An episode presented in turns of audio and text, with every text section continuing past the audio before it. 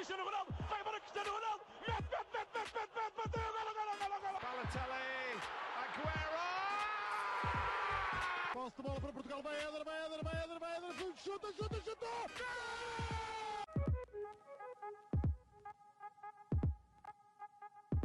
Olá a todos, sejam muito bem-vindos a mais um episódio do nosso podcast, o Sparenka. Hoje estamos aqui para falar de um, de um tema um, que, obviamente, é, conversa com o futebol e ajuda ao futebol, uh, mas não é muito usual no nosso podcast. Uh, e para isso trouxemos Pedro Cunha Ferreira, da Goalpoint. Olá, Pedro, tudo bem? Olá, prazer, obrigado pelo convite em nome de toda a Goalpoint, que não é assim tão grande, mas eu já lá vou. e, e obrigado pelo vosso convite e pela curiosidade. Obrigado, nós. Assim, muito resumidamente, e o Pedro depois também já vai falar mais em específico sobre o que é a Goalpoint, mas a Goalpoint uh, é uma empresa de análise estatística, basicamente, uh, nasceu em 2014, um, e o, o, seu grande objetivo é inovar também como é que se vê o futebol, e muitas vezes tem-se aquela expressão de que futebol não é estatística, mas de certa forma a estatística ajuda ao futebol. Uh, e é isso também que vamos tentar aqui perceber hoje de que forma é que isso funciona melhor. Uh, e portanto, para começar, acho que era bom, uh, Pedro, explicares um pouco como é que funciona o algoritmo um, e qual é que é o método da Goal Point e também os seus maiores objetivos. Oi, pois, isto é uma semana quente para falar desse tema. Se vale alguma coisa no futebol ou se, se ajuda sequer, não é? Foi muito discutido esta semana nas redes sociais esse tema. Uh, como funciona o algoritmo, acho que já lá vamos. É um bocadinho. Acho que tenho que explicar algumas coisas antes. Uh, a forma como tu apresentaste está correta. Nós somos uma empresa, não somos uma empresa desde 2014, somos uma empresa desde 2015. Uh, 2014 foi quando nascemos, com, com marca, numa, numa sexta-feira 13 de junho. De junho uh, e que nascemos um bocadinho para testar o, o, o conceito, tínhamos muitas dúvidas, as pessoas que na altura uh, criaram o GoPoint, uh, tínhamos muitas dúvidas se queríamos conseguir concretizar a ideia que, que, tínhamos. E a ideia que tínhamos no início, uh, nessa data, eu tinha tido uma passagem breve de, de, dois anos e meio pelo futebol profissional, no Sporting, dentro de uma SAD, e foi lá um bocadinho que tive esta ideia. Um, e, e, inicialmente queria desenvolver essa ideia dentro do, do Sporting, foi por onde passei, uh, mas, mas não, era, não era possível, havia muitas outras preocupações mais urgentes e prementes do que, do que começar a pensar nestas coisas que ainda, ainda demoravam muito tempo a explicar, uh, inclusive a outras pessoas que, que, ainda não as conheciam, uh, mas quando saí pensei de uma forma mais estruturada qual seria a oportunidade de, de, explorar este tema em Portugal. Já existiam empresas que faziam isso, ainda não existiam muitas quando nós nascemos, uh, sobretudo em Inglaterra, em Espanha, uh, países nórdicos, uh, mas eram muito poucas. depois existiam algumas empresas, e eu já vou falar disso, que é muito importante no nosso trabalho, que recolhiam os dados estatísticos de uma forma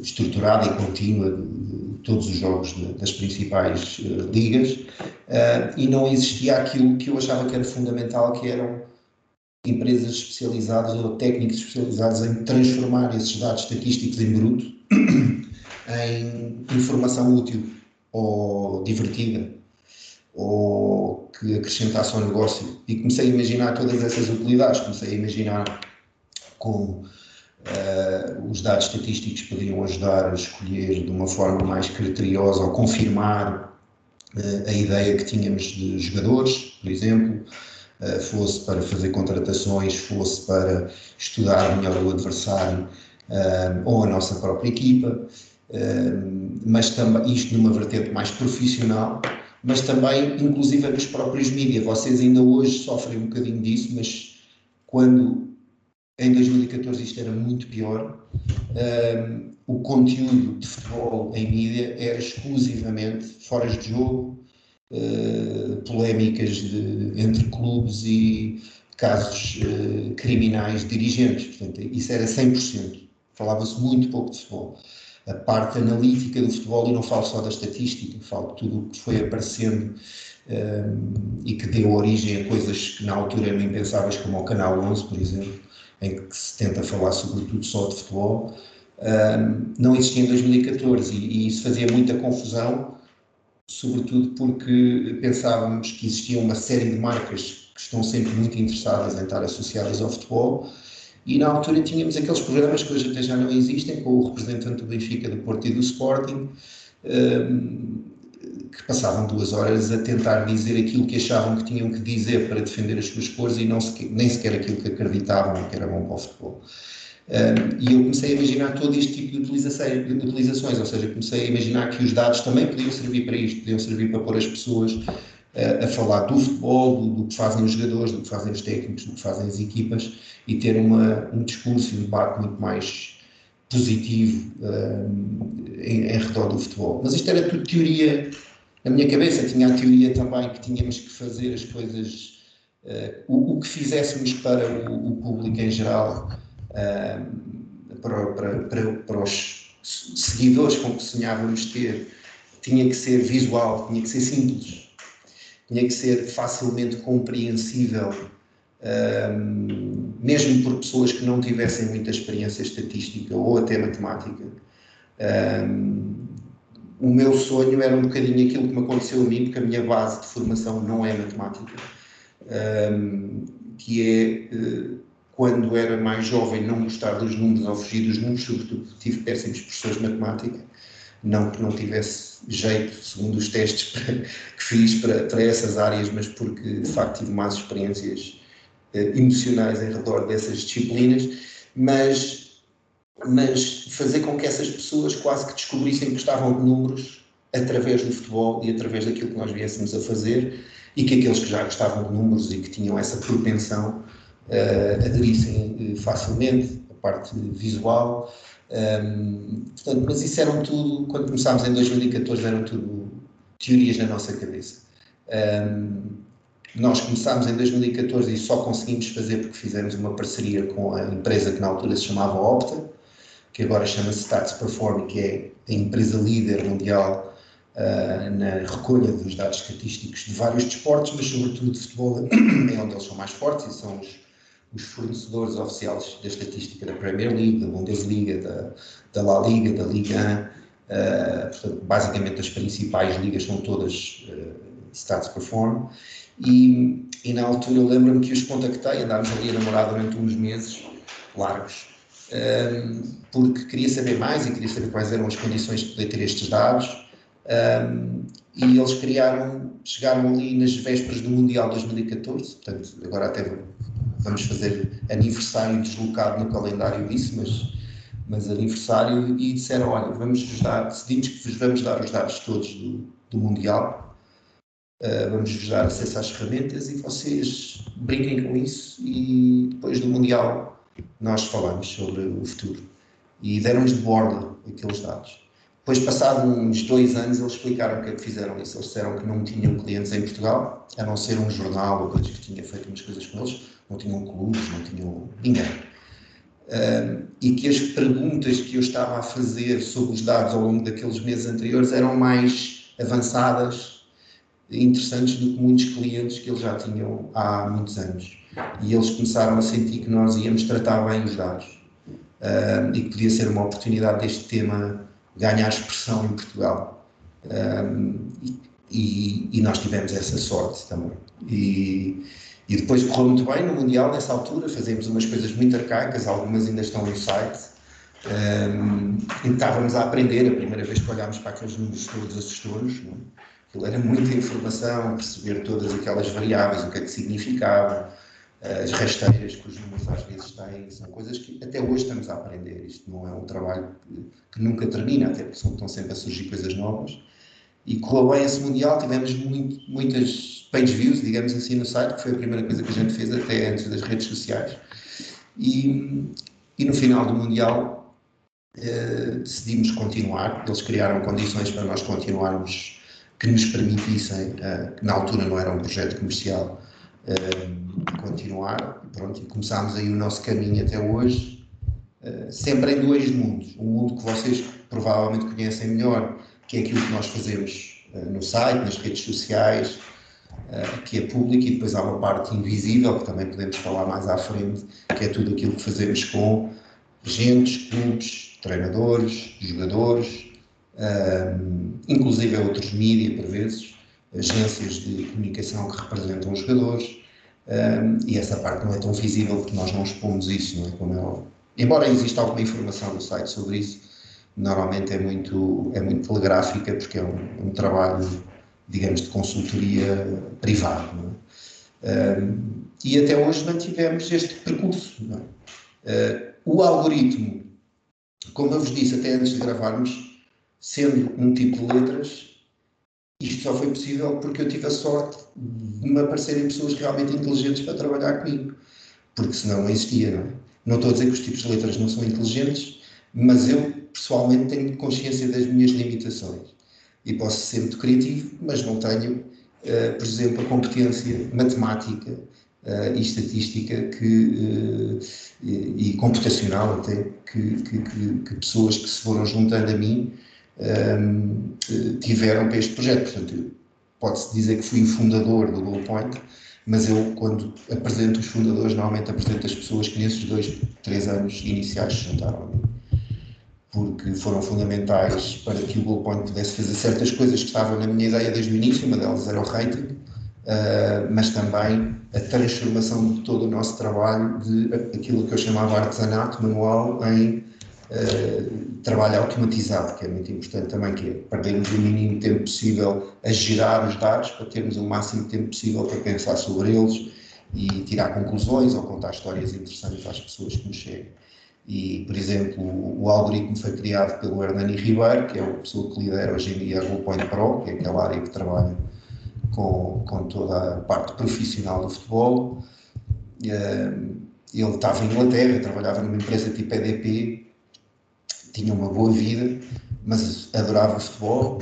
Uh, Aproximou-se do Goal Point, já não lembro se foi eu que fui ter com ele ou se foi ele que veio ter comigo, uh, através de uns textos que ele já escrevia num, num, num blog. Um, ehm, e ele começou a dizer que queria muito uh, fazer coisas com o Goal Point. E eu estava com um bocadinho de peso na consciência, porque na altura isto não era um projeto comercial e, portanto, eu não tinha. Eu disse: olha, vais fazendo umas coisas e, e quando isto começar a gerar negócio, pensamos nessa hipótese de, de, de te juntar. Uh, e um dia ele telefona-me a dizer: olha, eu despedi-me e vou voltar para Portugal e vou-te ajudar. E, e assim foi.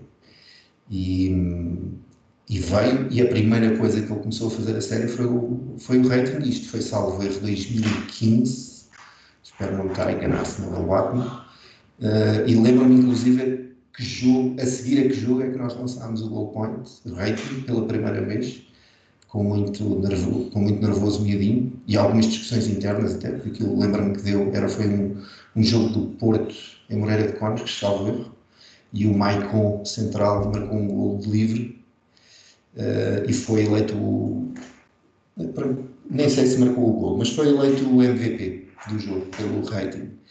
E aquilo gerou alguma discussão, alguma discórdia e alguma. Aquilo meio disso acontece neste tipo de projetos sempre, que é, vais lançar uma coisa na véspera está tudo, está tudo à rasca, cheio de medo.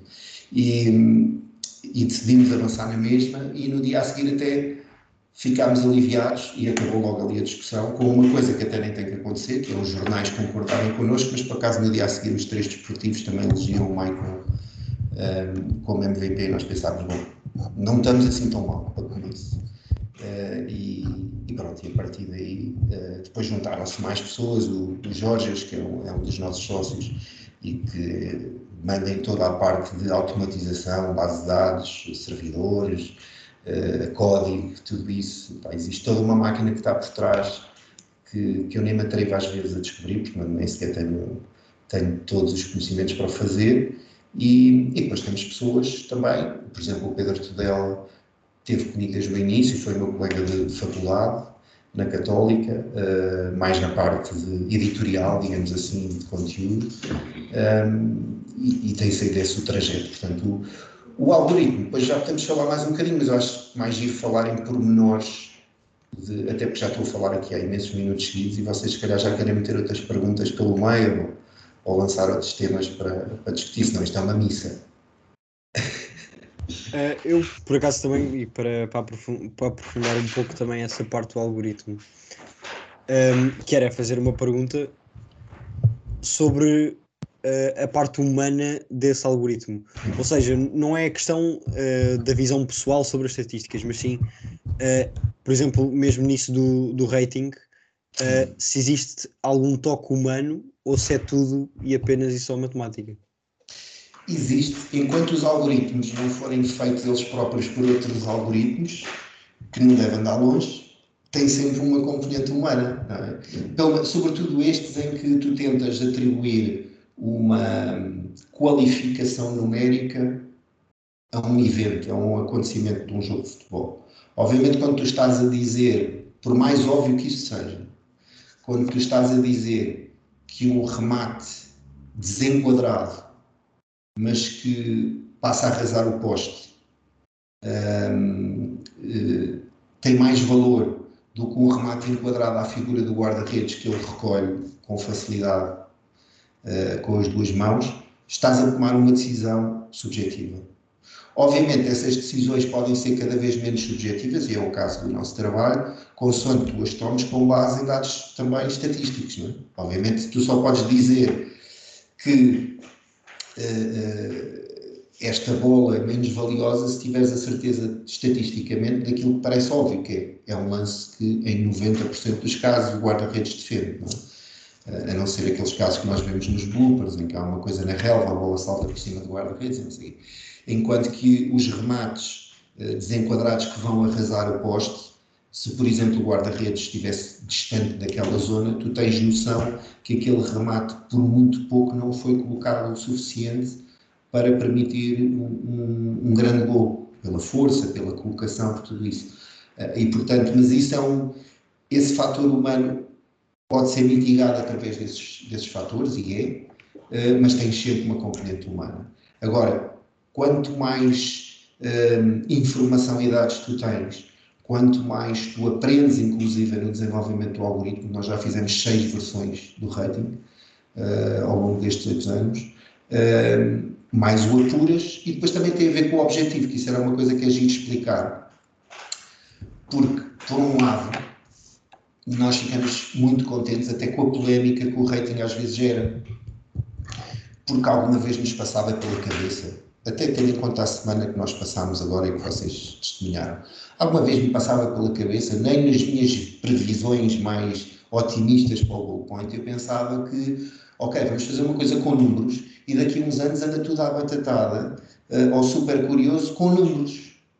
Isto para mim era impensável. Se eu tivesse as pessoas ligeiramente interessadas naquilo que nós fazíamos, para mim já era um objetivo positivo e, portanto, para nós é muito engraçado e, muito, e dá-nos muito orgulho, obviamente, ver as pessoas uh, tão interessadas pela nota que nós atribuímos aos jogadores. E nós temos a noção de que aquilo tem uma importância um, eh, até a nível de entretenimento e até pode potenciar imensas outras coisas que já nos pediram para fazer e que nós só não fazemos por, por falta de tempo ou de recursos, às vezes, fantasy leagues, jogos, uh, ou total rating que nós fizemos em anos anteriores, dá para potenciar uma série de coisas. Do ponto de vista analítico, profissional, o rating tem muito menos importância do que as pessoas imaginam. Ou seja, eu imagino e até percebo isso às vezes no que dizem os nossos críticos, que as pessoas pensam que nós fazemos todo o nosso trabalho com base no rating, porque do ponto de vista de mídia é aquilo que é a nossa marca.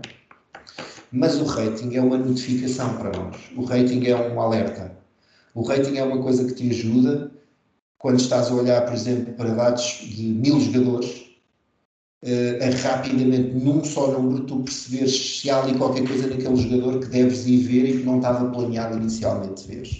E tanto pode ser pela positiva como pela negativa. Ou seja, jogador que ninguém fala, um, ehm, ou tu próprio tens um preconceito sobre aquele jogador um, e de repente está com um rating elevado, uh, espera aí, convém eu ir ver porque é que ele está com, o rating, e falo sobretudo de ratings acumulados, mas também pode ser ao jogo, ao jogo também acontece muito. Uh, aliás, o tema que foi debatido esta semana tem muito a ver com isso. Um, uh, o, o, assim como ao contrário, o jogador que tu tens uma percepção de ter muito mais importância e de repente tem um rating baixo. E tu tens que perceber, ou tens a curiosidade de perceber Uh, uh, o porquê. E essa é a grande divisão, normalmente, que existe entre as pessoas que imediatamente renegam o que nós fazemos uh, e as pessoas que eu diria que são as inteligentes, que são as curiosas, que é o, o, rating, se não fizer sentido, é o, é o rating mais interessante. O rating que faz sentido pá, não, tem, não, não, tem, não tem ali nenhuma história a seguir para contar. Ok, o Messi teve 10 ou 9, o Ronaldo marcou 3 golos e, e teve 8,5 ou 9.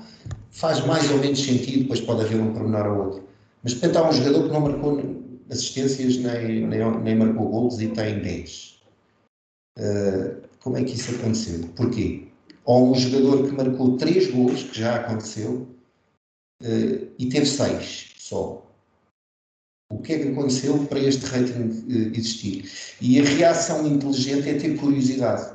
Porque depois, quando nós vamos ver, e à medida que os anos foram passando e que o rating foi estando melhor, mais completo, com mais variáveis, nós começámos a trabalhar com 50 variáveis só. Uh, hoje em dia trabalhamos com mais de 300 para cada jogador, para cada jogo.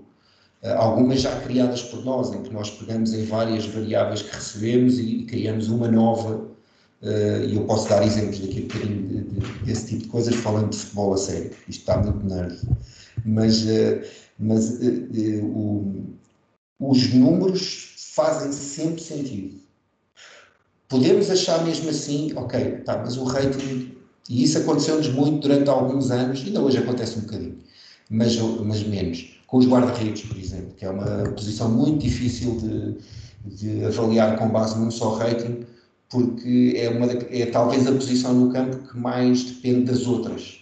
Ou seja, ao contrário de um jogador de campo, eh, sobretudo ofensivo, que depende da sua qualidade, sobretudo para criar uh, ações e, e, e jogar bem, o guarda-redes, se o adversário não jogar bem, ou não jogar bem do ponto de vista ofensivo, se não criar perigo, é uma passa do 5.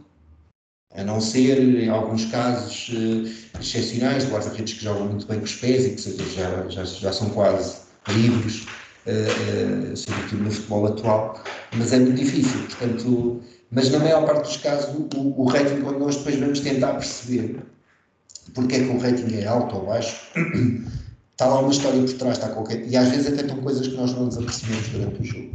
E, e isso é muito engraçado de, de, de, de, perceber. Agora, para nós, o rating é um alerta. O rating é uma chamada de atenção. Nós tivemos um cliente, por exemplo, há uns anos, uh, brasileiro, uma agência grande, a agência do, do Vinícius. Ainda estava ele no Flamengo, já estava comprado pelo Real Madrid, mas estava no Flamengo ainda. Um, que com, comprava todas as ferramentas estatísticas, seguia e compilava todos os ratings que são feitos, sobretudo os mais populares das apps de, de, de futebol. Uh, mas uma vez uh, virou-se para nós, nós já o conhecíamos, porque os jogadores que estavam cá em Portugal, que, essa agência partilhavam sempre que eram eleitos MVP uh, com, com, lá no WhatsApp da empresa, e o próprio fundador da empresa tinha uma propensão para esta informação muito grande. Uh, e ele disse: Pá, eu tenho estado a seguir o vosso rating e o vosso rating para o trabalho que eu faço é o que faz, é o que faz mais sentido. Uh, é o que me ajuda mais. Uh, e, e, portanto, eu gostava de passar a receber a cada X jornadas do Brasileirão, eu queria passar a receber os vossos ratings para o campeonato inteiro, porque eu quero começar a cruzar o rating que vocês dão com a minha própria observação e da minha equipa. Eh, porque, como vocês imaginam, o mercado brasileiro é super uh, uh, competitivo entre agentes para apanhar os miúdos e os jogadores logo que, que seja possível. Portanto, e isso são exemplos da utilidade do rating, e este até é um mais expressivo, mas no, no, trabalho profissional, a maior parte dos projetos neste momento que temos profissionais nem sequer usam o rating. Usam coisas muito mais avançadas que nós também fazemos para esses, para esses fins. O rating é um ponto de discussão, é um, porque o que acontece muito nos nossos seguidores e, e, que nós gostamos que aconteça e até temos tempo, temos pena de não termos mais tempo às vezes para fazer isso, ou imagina fazer isso em vídeo semanalmente, é as pessoas questionarem como ontem aconteceu, acho que foi ontem, ontem, ontem e até fui eu que respondi a isso, mas porquê é que o Neymar teve 8.3 e o De Bruyne teve 10? O que é que fez com que cada um deles tivesse este rating? Qual é a diferença? Uh, e isso é a reação curiosa ao rating, é a reação inteligente. Porque depois está lá uma explicação. E normalmente quando damos a explicação, a reação da pessoa é, que, que questiona é de aceitação um, do, do, do, que nós explicamos. E isso é a conversa que nós gostamos de ter. Obviamente que a polémica que gera, e nós, vocês veem, nós brincamos muito com isso também, um, para nós é interessantíssimo. Até nós, desde que lançámos o rating, tomámos uma opção metodológica, que sabíamos que ia ser sempre polémica, que é, o nosso rating é muito mais baixo, uh, em média, do que o rating da SofaScore, ou da Footmob, ou da WhoScore, ou até da Squawk, quando se fazia, propositadamente, é uma razão metodológica, porque nós, para já, queremos que o rating seja mesmo de 0 a 10. Não é de 5 a 10, não é de 4 a 10, e há ratings que são assim. Eu respeito isso, mas do ponto de vista estatístico não tem utilidade. Eu percebo que tenha que ser assim, por exemplo, para uma app dirigida ao, ao, ao, público em geral, porque convém as pessoas estarem satisfeitas com os ratings e, e, e, não se zangarem tanto com o rating como provavelmente se zangam connosco, com o nosso, mas para nós a utilidade, nós queremos que o que é especial sobressaia mesmo, uh, quando estamos a olhar para os dados. Portanto, quando vemos um 7, ou um 8, ou um 9, uh, eh, aquilo é mesmo um chamariz para perceber porquê. Uh, enquanto que se um jogador bastasse entrar em campo, jogar uns minutos e, e ter os atacadores apertados e ter 6.0, isso ia nos dificultar muito a, a capacidade de olharmos, por exemplo, imagina para os ratings de um jogo ou de uma competição ao fim de 10 jornadas e perceber quem é que realmente estava a fazer tudo especial, porque íamos ter os ratings concentrados, a média de ratings concentrada muito, muito acima. Portanto, é uma razão metodológica. Podíamos ter dois ratings, podíamos ter um profissional e um para para os seguidores, mas achámos, não, vamos usar aquilo que fazemos até para ser diferente dos outros, uh, até para ter mais valor, ou seja, as pessoas sentirem, ok, quando saem 10, de facto, houve aqui qualquer coisa do outro mundo. Um, e, e, nós queremos isso, nós preferimos isso, mesmo que isso de vez em quando faça com que as pessoas se zanguem connosco. Uh, se calhar também para introduzir aqui outro, outro aspecto, que até tem a ver com aquilo uh, que estás a falar de, por exemplo, um jogador que faz um hat-trick tem 6 e um jogador que não marca nenhum gol nem faz nenhuma assistência tem, tem 10. Uh, eh, isso, por acaso, é um aspecto que eu, que eu aprecio bastante, que é não, não só aquilo, porque há, há estatísticas que toda a gente vê e há depois há estatísticas mais ao pormenor que é mais difícil de analisar e que temos de estar a contar todas as ações do jogo para realmente termos uma análise fidedigna do que aconteceu com esse jogador. Um, e portanto era para perguntar se não são às vezes nem os gols nem as assistências, quais são as ações a que dão mais importância uh, durante o jogo. Pois, isso, isso é uma coisa que gera muita polémica e é das, das coisas que nós mais gostamos no nosso, no nosso rating, hum, exatamente por isso que tu estás a dizer, que é se o rating só traduzisse aquilo que não necessita de rating para se perceber que é importante, não tinha Exato. grande utilidade. Uhum. Isso era um rating tipo FIFA, que é, ok, marcou 3 golos, menos de 9 não tem. Um, e, e o, o, interessante é exatamente ir tentar perceber, ok, mas então marcou 3 golos e, e fica com 7. Um, e normalmente isso torna. Hoje em dia, quando olhamos para isso, nós já sabemos mais ou menos porque é que acontece. Sobretudo porque, a não ser jogos internacionais que nós vemos depois, por exemplo, jogos da Liga, nós vemos todos. Ao contrário do que os nossos detratores possam imaginar, para mal dos nossos pecados, porque às vezes são jogos muito penosos de ver, nós vemos mesmo os jogos todos. Um, e às vezes mais do que uma vez. E, e, portanto, eh, sabemos normalmente, e estamos a ver, só para vocês perceberem, nós não temos isso exposto publicamente, não foi sempre assim, mas há uns anos para cá temos o rating live, ou seja, estamos a ver os dados a cair live e estamos a calcular o rating live, damos ao intervalo, normalmente, para os jogos, sobretudo maiores da jornada, mas nós próprios estamos a ver numa ferramenta própria os ratings a serem calculados lá. E estamos a perceber com alertas visuais o que, o que é que está a liderar e o que é que está muito abaixo dos, dos demais e tudo isso. Um, e, portanto, há uma coisa óbvia que acontece no rating que é, e isto falando dos jogadores de campo, guarda-redes fica à parte, que é, quanto maior a intervenção, ofensiva ou defensiva, ou ambas, de preferência, o jogador tiver no jogo da equipa, mais beneficiado é estatisticamente. Ok?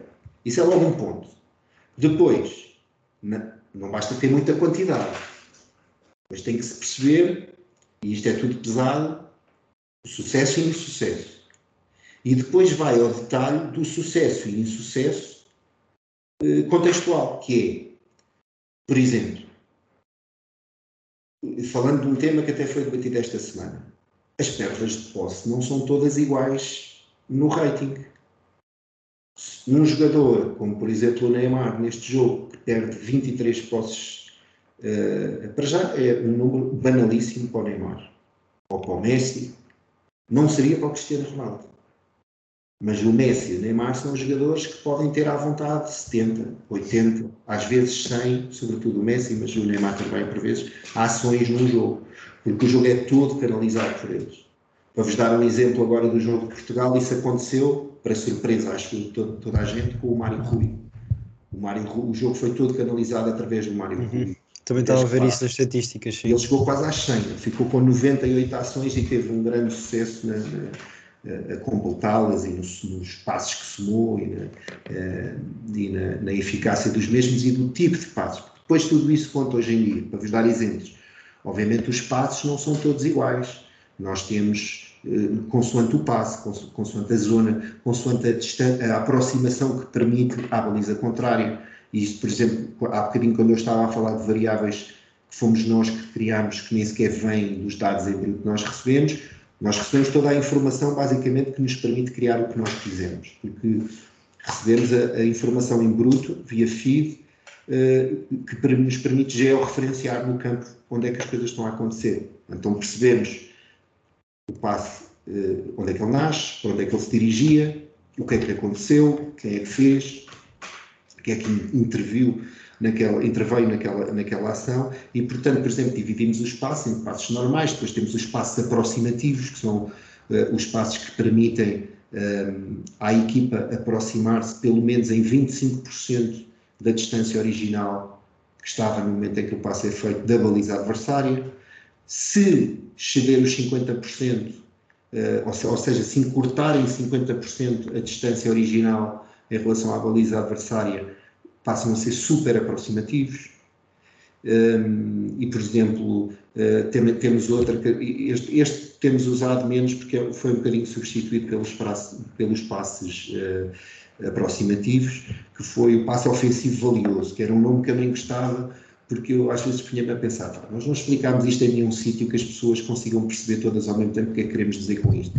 E isto, se calhar, as pessoas pensam que estamos em casa e olhamos para um passo e dizemos, olha, este, este é valioso. Este não é. Não é assim. É, também tinha um número por trás, que era o passo ofensivo valioso era qualquer passe, eh, era, não é, mas não, não lhe damos tanta importância hoje em dia, que permitia colocar a, bola, a, a equipa receber a bola a, a, a 25 metros ou menos da baliza adversária. Uma espécie de um raio. ok?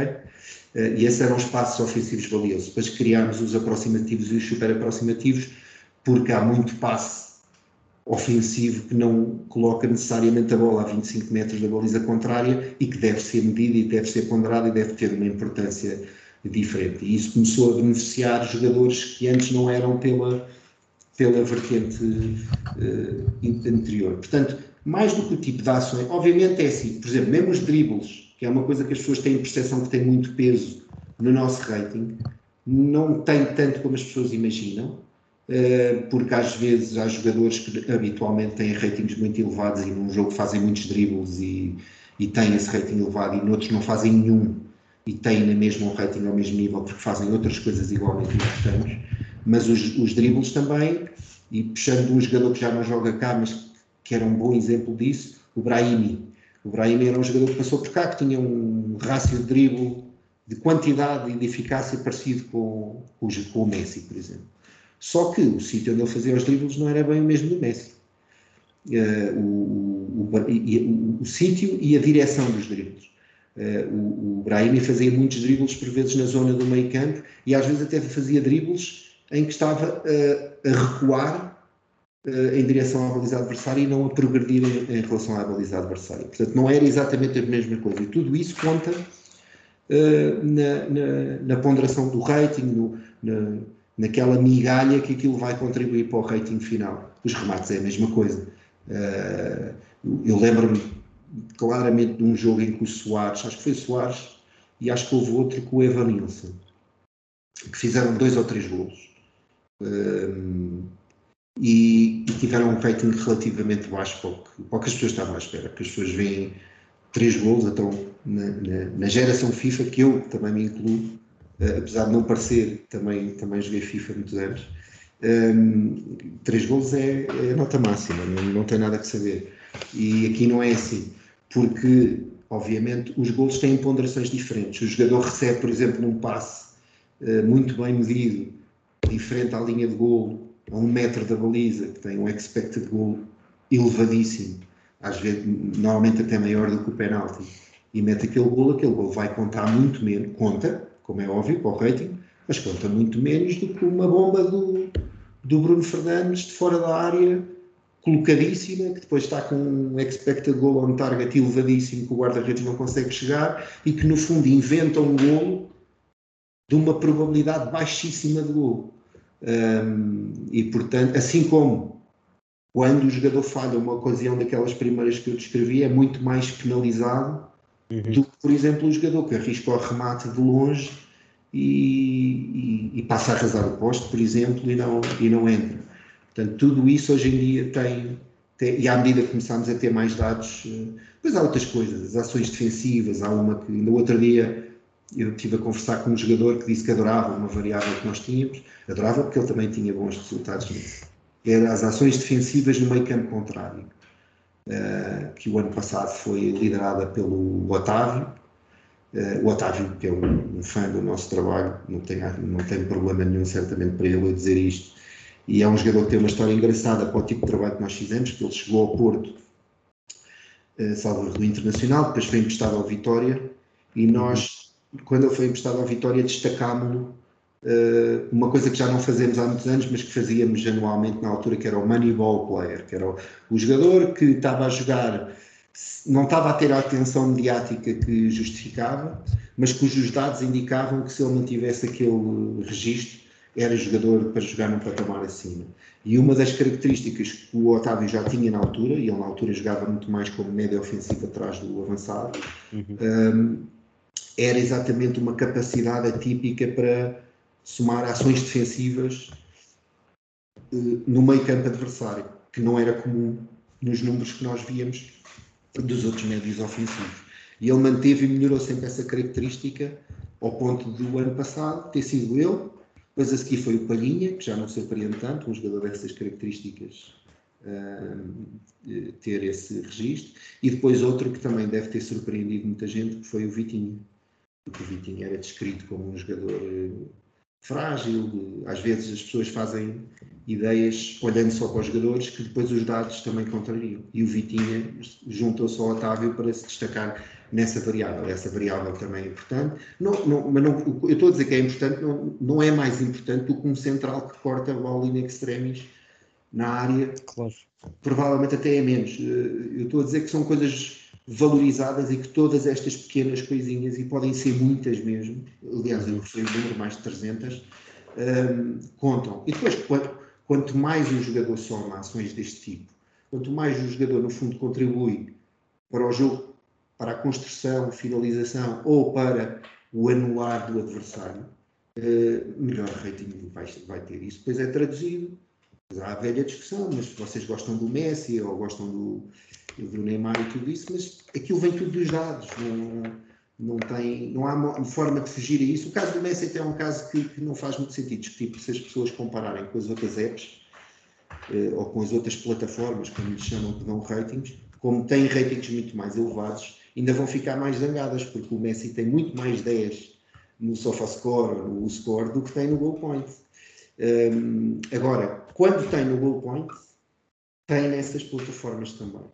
Porque de facto ele tem ainda hoje uma participação no jogo muito, uh, muito, uh, como é que eu ia dizer, anormal do ponto de quase alienígena, de, de, de quantidade de ações e, da e o peso que ele tem nas ações que a equipa cria, obviamente a partir de um certo momento da carreira, as equipas passaram a jogar para ele, estes jogadores, as equipas jogam para ele, para eles.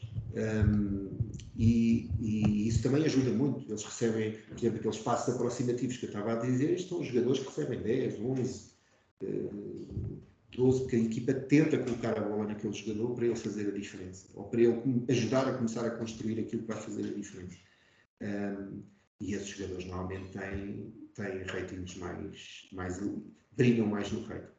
E também agir descobrir jogadores que por causa disso às vezes não têm o crédito que, que se calhar deviam ter. Essa foi a coisa mais gira de começar a trabalhar com o rating. Foi que nós começámos a reparar em jogadores quando, quando víamos que as coisas começavam a ter um padrão positivo um, e sabíamos que pronto, daqui a um mês, mês e meio, os comentadores começam a falar disto. Mas nós já estamos a ver aqui. E essa é a grande, é, essa é a grande utilidade dos dados. Os dados, o trabalho que o GoPoint faz, uh, em princípio, nunca vai descobrir coisas que as pessoas que percebem de futebol não consigam descobrir sem usar dados. A diferença é que normalmente conseguimos descobrir mais cedo, mais rápido, e isso é muito importante no futebol. Ou conseguimos anular os vícios humanos, que é, estou a ver um jogador que gosto muito, ou um jogador com quem almocei a semana passada, ou, por exemplo, eu a semana passada almocei com o Tyra, do Casa Pia. Provavelmente, se o rating fosse atribuído por mim uh, manualmente, os próximos jogos do Casa Pia, mesmo que eu achasse que isso não ia influenciar, ia influenciar.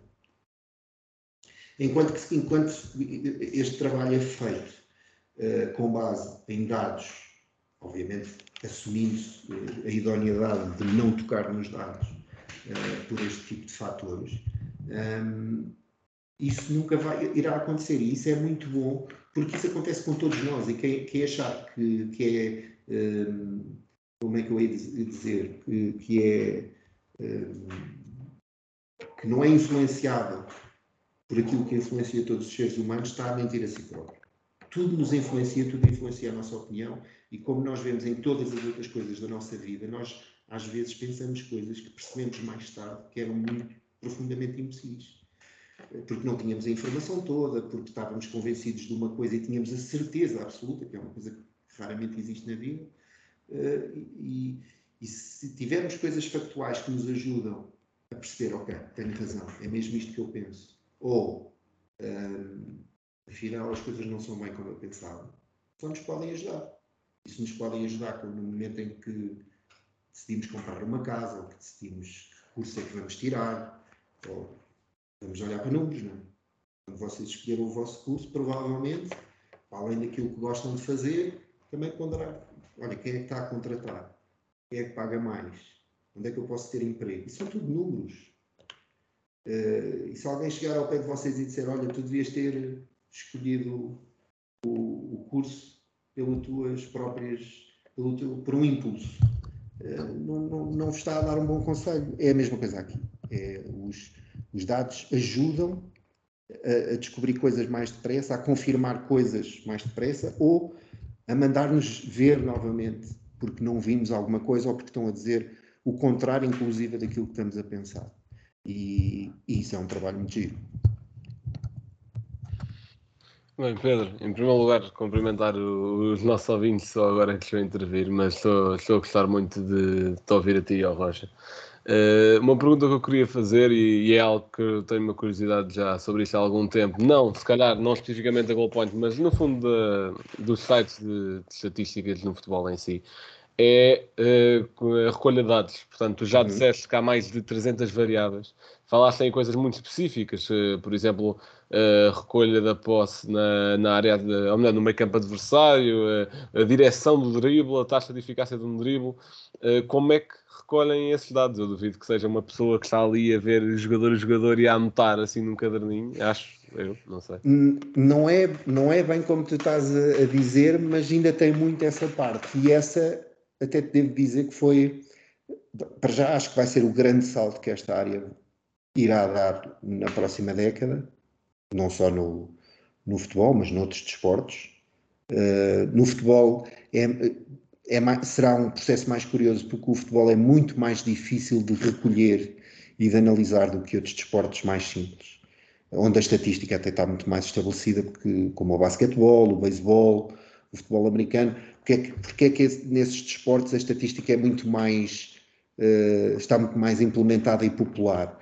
porque não é só porque os americanos são muito fãs disso, que também é verdade, mas porque são desportos de, de, de, em que as ações são muito curtas. Olha, ou seja, quando começas uma jogada e acabas uma jogada, uh, normalmente não tem nada a ver com o futebol. No futebol, em última instância, tu podes ter uh, uma jogada desde o apito inicial até ao intervalo. Uh, é possível 45, uma, uma jogada ter 45 minutos. Nunca deve ter sucedido, mas é possível. Uh, no basquetebol, no, no beisebol e no futebol americano ainda menos, uh, isso é impossível. E, portanto, são coisas, muito, é um, são desportos muito mais fáceis de recolher e de analisar e de até tirar conclusões sobre uh, números que influenciam os resultados. Também são, são jogos em que, normalmente, a acumulação de pontos gera muito menos surpresa do que, do, que, do que no futebol. E é por isso que gostamos tanto de futebol. Mas ainda é, eh, eu posso dizer que a Stats Perform tem vários centros onde são recolhidos dados. Um desses centros é cá em Portugal, em Aveiro. Eh,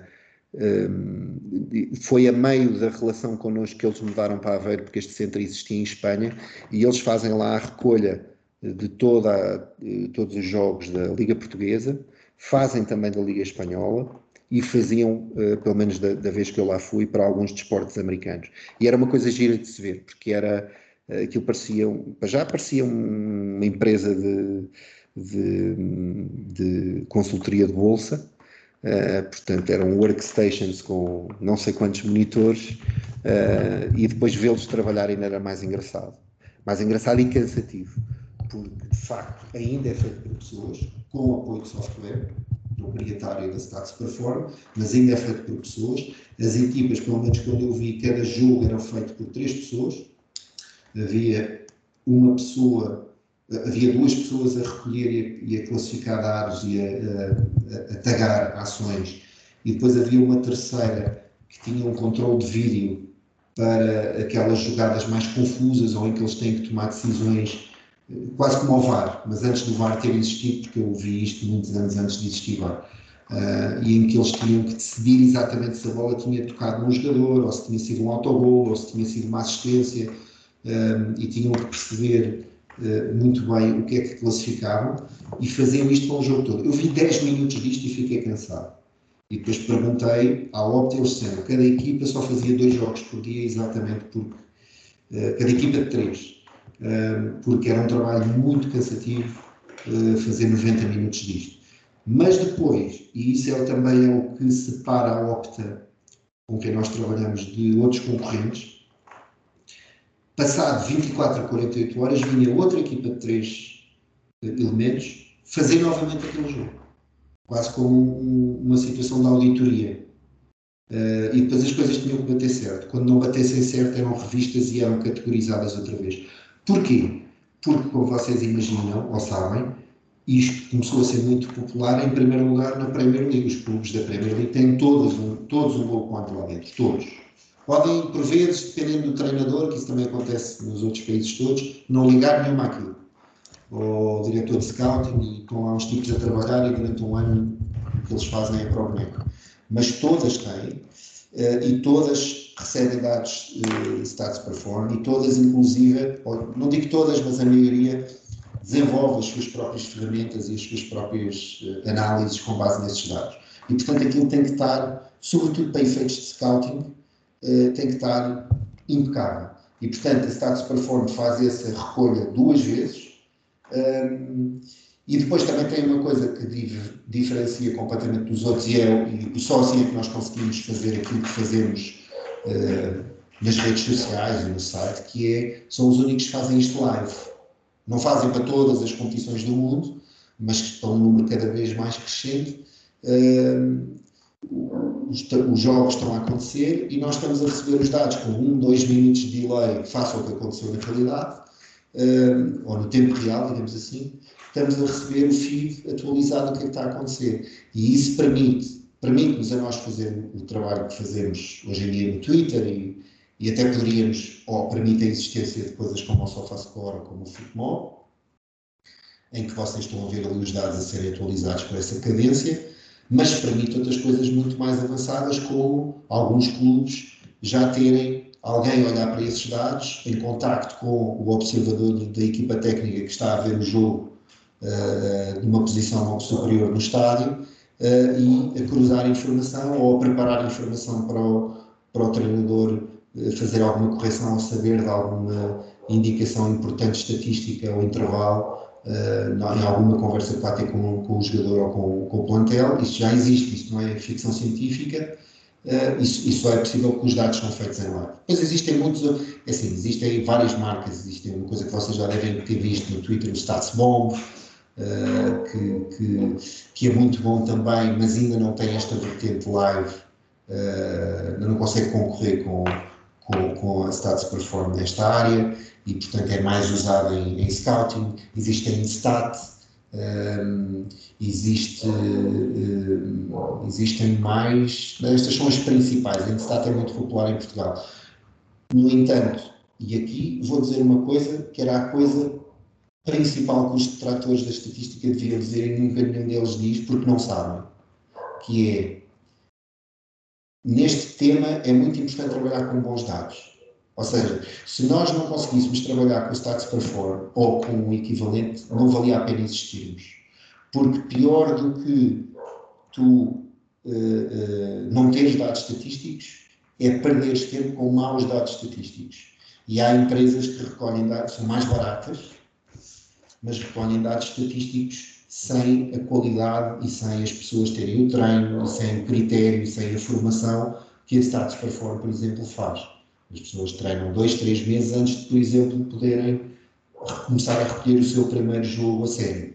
Uh, enquanto que há outras empresas que vão para um, países de salários baratos, vão buscar pessoas jovens, não lhes dão formação e põem-lhes a, a, classificar ações de jogo de futebol ou de outros desportos quaisquer. E isso é péssimo, porque isso aí ainda estás a fazer uma coisa pior do que não usar dados estatísticos, que é estar a assumir conclusões com base em dados errados. Uh, aí ponho-me ao lado daqueles que dizem que nós não devemos existir e digo para isso, mais vale não fazer estatística. Ou seja, se é para fazer estatística, tem que ser com os melhores dados. Uh, da mesma maneira que se fores comprar uma casa e vies a descobrir que afinal não tinha a sala no, ou a casa não tinha 150 metros quadrados, tinha 120 porque tu não soubeste medir e pagaste o preço de 150, vais ficar bastante zangado. É exatamente a mesma coisa aqui. Um, e, e, portanto, a qualidade dos dados é, é determinante. E é um trabalho de fazer. Eu, por acaso, já, inclusive, já sugeria um, a pessoas dos mídias, do jornalismo, fazerem uma reportagem lá, porque é uma coisa engraçada de se ver. Um, obviamente, acredito que não interessa a toda a gente, mas, mas é, é, é giro ver-se. E, e, e, é um trabalho. Agora, há de dar um salto tecnológico com o desenvolvimento da inteligência artificial, com sistemas de reconhecimento automatizados, tudo isso, há de chegar a uma altura. Eu não, eu não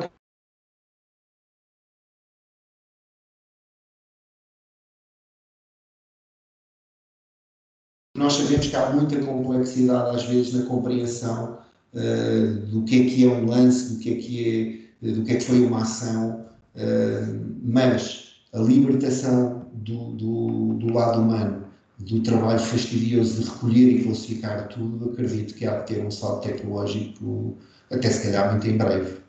Uh, e isso também pode ter outra vantagem que é fundamental, que é tornar os dados mais baratos. Os dados são muito caros. Nós só conseguimos fazer este trabalho até hoje porque a Stats Perform nunca se esqueceu de, de, por um lado, porque a Stats Perform nunca se esqueceu de, de, de, que tivemos um papel pioneiro cá em Portugal e, e isso refletiu sempre no preço, digamos assim, e também porque lhes arranjámos alguns clientes a eles novos, eh, tudo isso, também tivemos o nosso papel, e por outro lado porque temos tido patrocinadores e, e nomeadamente eu que tenho que referir a meu IN, porque a meu IN é, é, é, fundamental nesse, nesse papel, que muito mais do que o retorno que lhes, que lhes trazemos, muitas vezes apoiam-nos porque reconhecem que temos um papel de, de fazer algo diferente em, em, função àquilo que os mídias normalmente fazem em, em torno do futebol porque os dados são extremamente caros. Agora, talvez um dia baixem o valor e isso permita até mais pessoas aceder a essa informação e, e termos mais uh, conteúdo e mais análise e mais pessoas nesta área.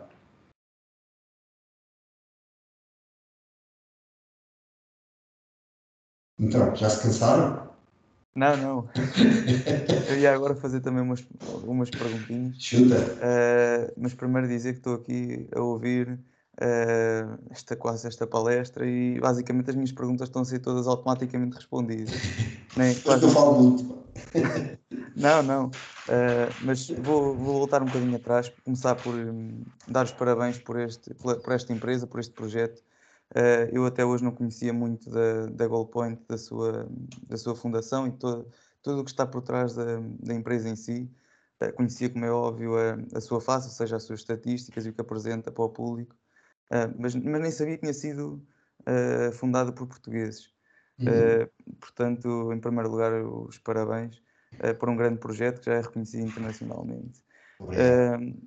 isto, enquanto, eu, enquanto estiveste a falar de dados, Pedro, eu estava bastante solidário, porque eu já tive duas cadeiras de programação na faculdade e uma delas, mesmo sobre engenharia de dados e programação de dados, e sei o quão complexo e revejo-me completamente uh, no que tu tens dito, uh, o que é preciso limpar os dados, o data cleaning, o data setting, o saber exatamente o que é que é importante, o que é que não é, de que forma vamos agrupar os dados, de que forma vamos obter estatísticas interessantes.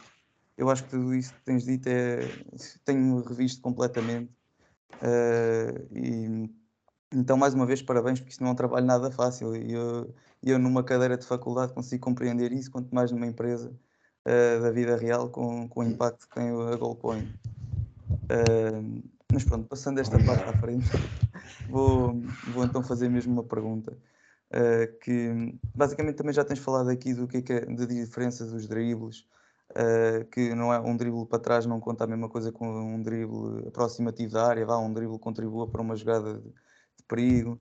Uh, até aquela história dos passos aproximativos, passos super aproximativos, que eu não fazia ideia que tinha em consideração percentagens e diminuir uh, 25% da distância original para a baliza.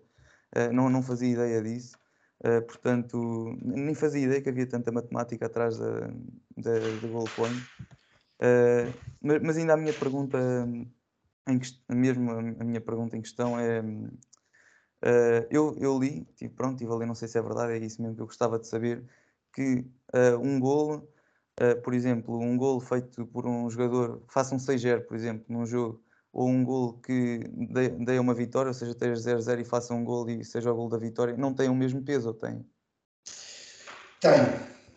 Tem é uma discussão que nós temos, uh, ou que já tivemos, e, e decidimos manter. Ou seja, os golos são afetados pela questão contextual futebolística em que acontecem e não pelo resultado do jogo.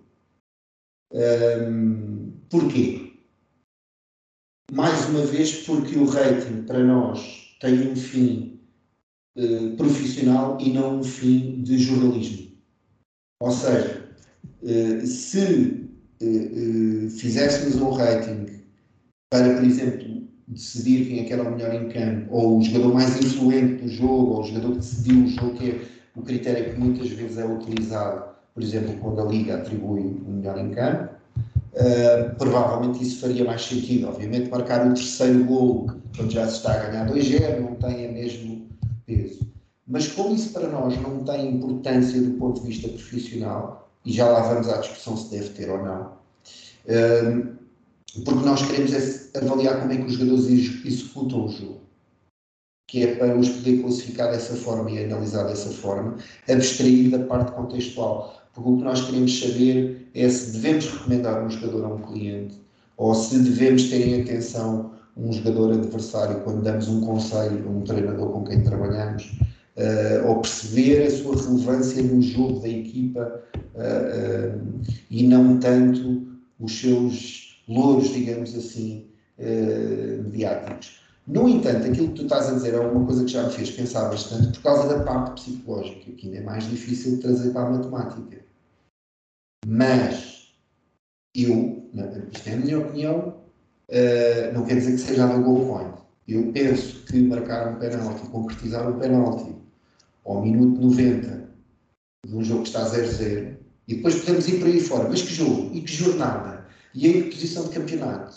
E qual foi o resultado anterior? Podemos introduzir imensas variáveis nisto. Não devia ter o mesmo peso do que concretizar um penalti fresquinho aos 5 minutos, eh, quando, me- mesmo que esteja também 0-0, de um jogo de menor relevância, que já conta menos, ou, estás a perceber? Eu acho que isso também pode ser trazido para, para, para a questão do, do rating. Um, sobretudo um rating que ainda traduza mais as forças uh, dos jogadores. Só que depois, de facto, o que tu, o que tu se tu começas a mostrar muitas dessas coisas mais subjetivas uh, no rating, começas a mostrar muita coisa objetiva e subjetiva e começas a mostrar muito desempenho com a parte psicológica e tudo isso, e depois minas ali um bocadinho os números com coisas que não são propriamente, são um bocado água, água e azeite. Agora, podes a criar vários algoritmos. E podes ter um. Por exemplo, nós tivemos uma coisa que obviamente não era um algoritmo, até enquanto fizemos isso era uma coisa manual. Como é que isso se chamava?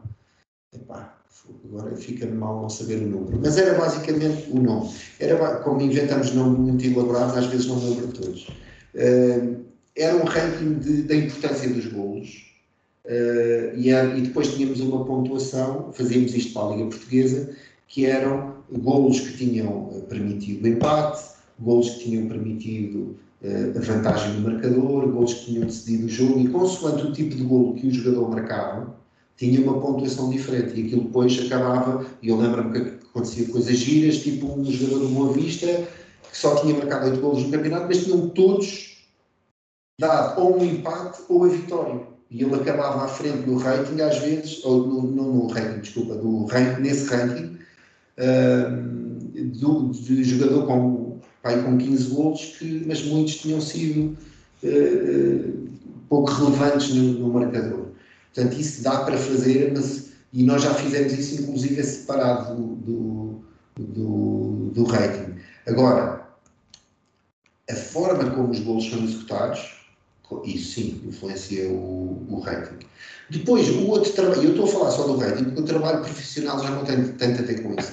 Nós no trabalho profissional olhamos muito para os números, o rating tem menos importância, o rating é só, como eu disse, uma notificação, uma, uma chamada de atenção. Uh, porque depois, por exemplo, estamos a avaliar um jogador para um relatório de scouting para um cliente. Vemos os jogos, também usamos o iScout como toda a gente para observar coisas em específico. Um, uh, tipificamos o jogador tanto do ponto de vista observacional como estatístico, mas depois, por exemplo, podemos ir, ok, então agora vamos usar o rating para tentar descobrir quais foram os 5 jogos em 30 que devemos recomendar ao, ao, ao, cliente que veja. E vamos ver que rating é que ele, é que ele teve em certos jogos. Uh, até pode ser positivo e negativo, pode ser, olha, vejam estes para perceber os pontos fortes e estes para perceber os pontos fracos do jogador. Porque estes jogos que estão aqui batem certo com as tendências dele nesta amostra toda uh, de pontos fortes e pontos fracos. Uh, e, e, portanto, lá está, é aquela questão que eu falava de poupar tempo. Porque eu lembro-me quando passei pelo Sporting, que não existia nada disto, lembro-me de termos, inclusive, aquele scout que esta semana falou, o Pedro Brandão, que era do meu tempo, do Sporting, que disse que o data scouting agora tinha muita importância no scouting do Sporting, até falou no Santos Justo como exemplo, ele na altura estava a começar no scouting e eu lembro-me deles irem ver torneios uh, jovens na América do Sul, África, uh, em que os clubes mandam todos scouts para, para observar. E eles levavam muito pouca informação prévia, a não ser o trabalho de casa, que já tinham feito com as ferramentas que existiam na altura, e era muita observação, poucos dados, um, e iam observar. E eu imagino, hoje em dia, como seria muito mais fácil fazer este trabalho de uma forma focada, em que tu vais para o torneio e já levas alguma informação analítica uh, que te permite.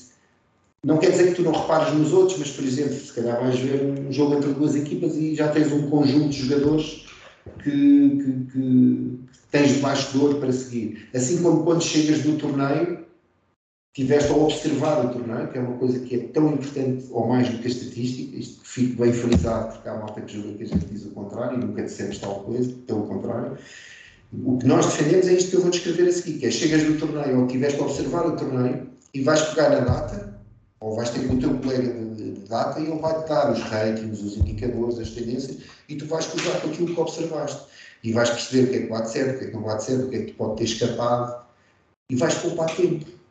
Faça aquilo que eu descrevi antigamente.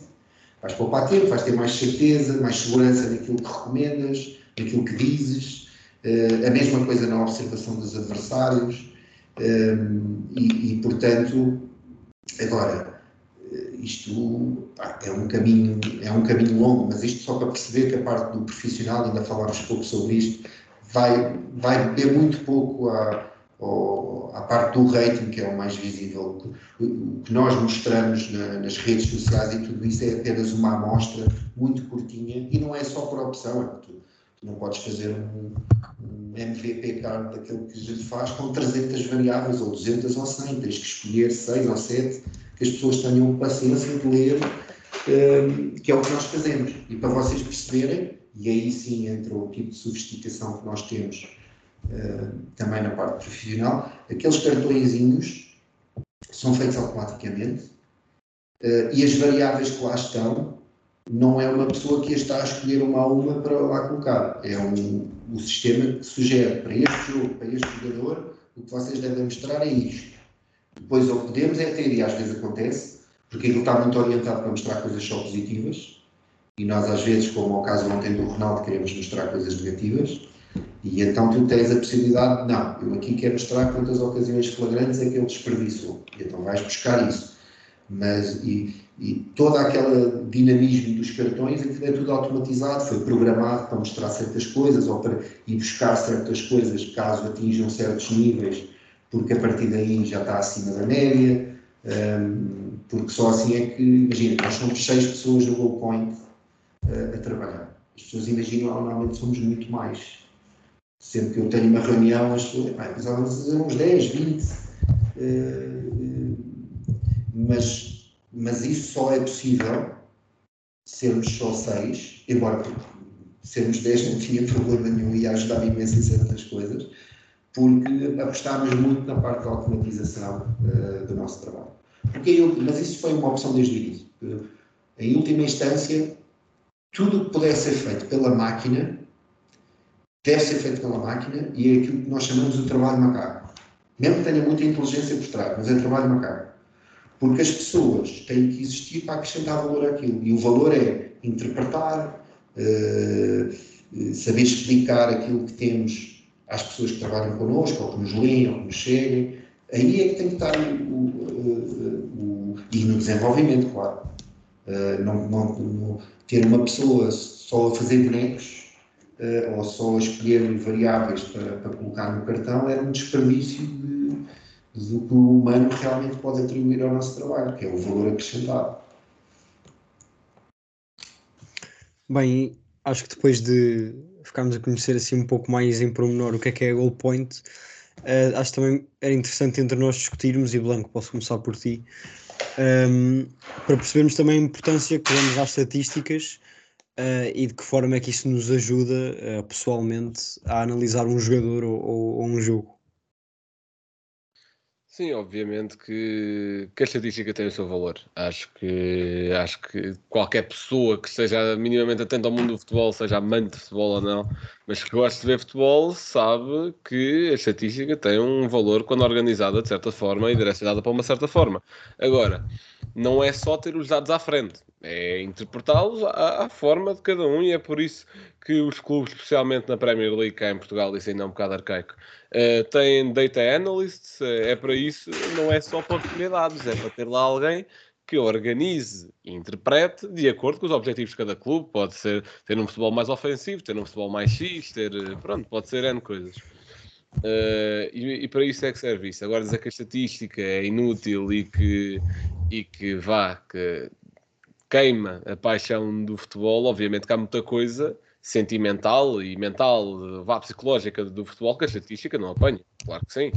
Eh, eu acho que é um pouco juntar os dois. Eu acho que renegar qualquer um dos mundos não é por aí. E ainda bem que já vivemos numa altura onde a tecnologia é globalizada o suficiente e uh, vai, né, vai massificada, é essa a palavra que eu queria, uh, a tanta gente que permite aos dados chegarem com facilidade de uns sítios aos outros, porque já, e agora vou dar um exemplo de um filme que vi hoje, que é o The Damned United, uh, já na década de 70 o, o, treinador da altura do Leeds, o Don Rovey, dava dossiês aos, jogadores sobre como é que a outra equipa jogava. O que é que um treinador já tão maluco com, com esses pormenores como o Don Rovey faria numa altura de hoje, em que tem tudo sobre, sobre a outra equipa, tem tudo o que quiser, pronto, usa os dados como quiser. Já o, já o Mourinho e o, e o Benítez já também no início dos anos 2000 faziam muito, faziam muito isso, mas era lá estar, era tudo uh, de observação, era tudo o que achavam que acontecia. Se calhar se tivessem dados, viam que acontecia de outra forma, que eles não a captaram, porque são humanos e humanos muitas vezes não captam algumas coisas que a matemática pode uh, contrariar ou confirmar ou o que seja. Portanto, eu acho que isto para mim, nem, e muito sinceramente também não percebo como é que gera tanta polémica, apesar do Pedro dizer que, que até gosta porque demonstra interesse. Eu não percebo como é que isto gera tanta polémica no sentido de, eu percebo como é que um ranking possa gerar polémica. Agora não percebo como é que a utilidade da estatística em si no futebol pode gerar polémica, porque é uma coisa complementar, não é? Se vai dizer que é a única coisa que importa no futebol, claro que não. Se deve ser excluída, claro que não. É uma coisa complementar, é uma parte de um todo Uh, pelo menos é, é, a minha opinião. E a melhor forma de analisá-la é canalizá-la para a vossa uh, ideia de jogo, sendo um clube, para a forma como vocês querem analisar um jogo, sendo um, um mero uh, amante de futebol, um analista, um jornalista, ou o que seja. Depende do que vocês queiram, queiram tirar dali. Não é só darem-vos os dados para a mão, é preciso saber interpretá-los. Uhum. E também acho que duas coisas que é importante realçar. Um, esse aspecto, e acho que também é uma coisa que, que as pessoas um, não, não veem muito a goal point dessa forma, que é a questão que o Pedro estava a explicar um, de serem mais profissionais, não é profissional da forma em que trabalham, mas profissional no sentido de analisar os dados e de que dados é que, é que dão mais importância do que outras, outras empresas que também dão ratings a jogadores uh, e por essa razão são, são ratings mais altos, por darem mais importância aos gols, assistências, etc. Um, essa importância que é dada um, a se calhar estatísticas que, que, lá está, tem que ser mesmo um programa uh, a, a agrupá-las todas uh, para depois no fim uh, fazerem sentido, um, acaba por ser importante Uh, também, primeiro, uh, obviamente, certos clientes privados e clubes e agentes e até os próprios jogadores que querem perceber melhor que jogador devem contratar ou uh, aprimorar o seu próprio jogo. Um, isso também acaba por ser importante.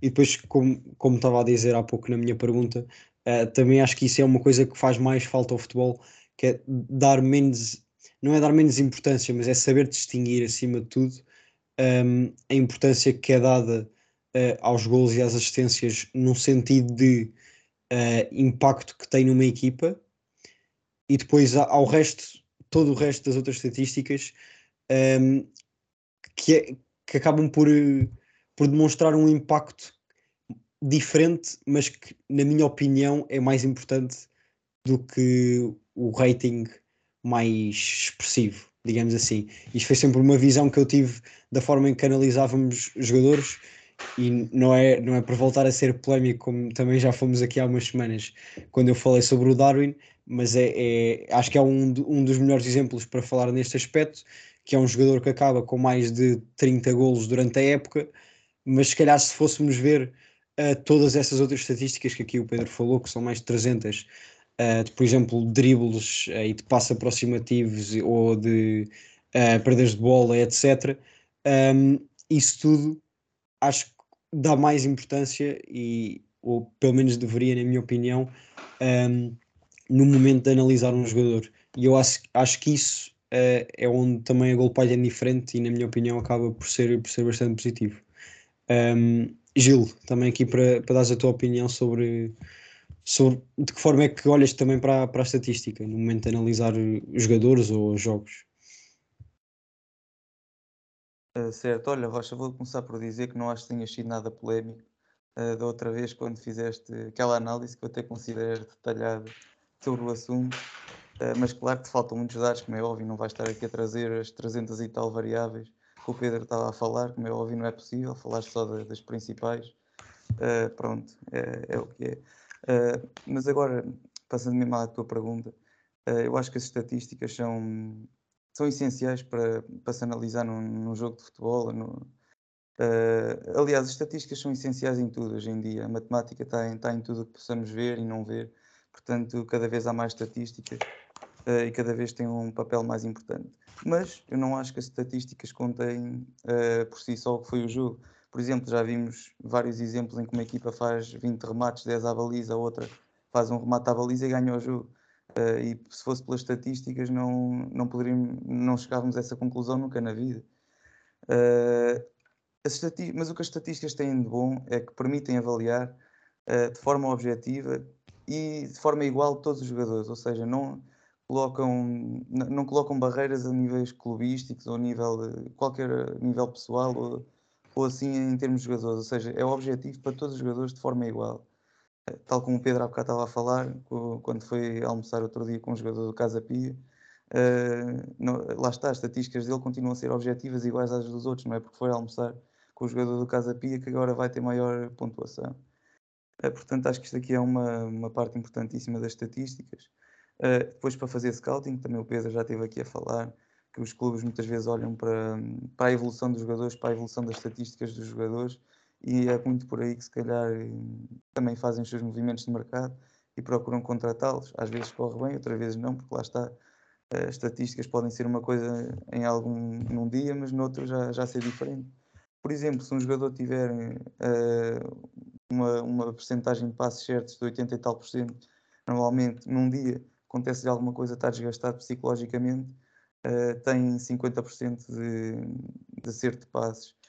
Uh, isto aqui podemos considerar que é um valor, um outlier, ou seja, não está na sua média, não, não é um valor que corresponda assim à realidade, mas no entanto está lá e vai modificar totalmente as médias e a, as apreciações que as estatísticas dão. Portanto, como é óbvio, é preciso ter sempre um olhar mais, mais humano sobre, sobre o que é o jogo e sobre as estatísticas. Lá está, é preciso aquelas seis pessoas que estão lá a trabalhar no Goal Point uh, constantemente para, para avaliarem tudo o que se passa. Se, me permitem, só para dar aqui duas ou três notas. Força, força. É, essa parte que vocês estavam. Eu acho que muitas vezes, um, e, naquilo que o João estava a referir, que não percebe como é que há pessoas que, que ainda são contra. Para já, é assim: existe uma tendência humana para resistirmos à mudança.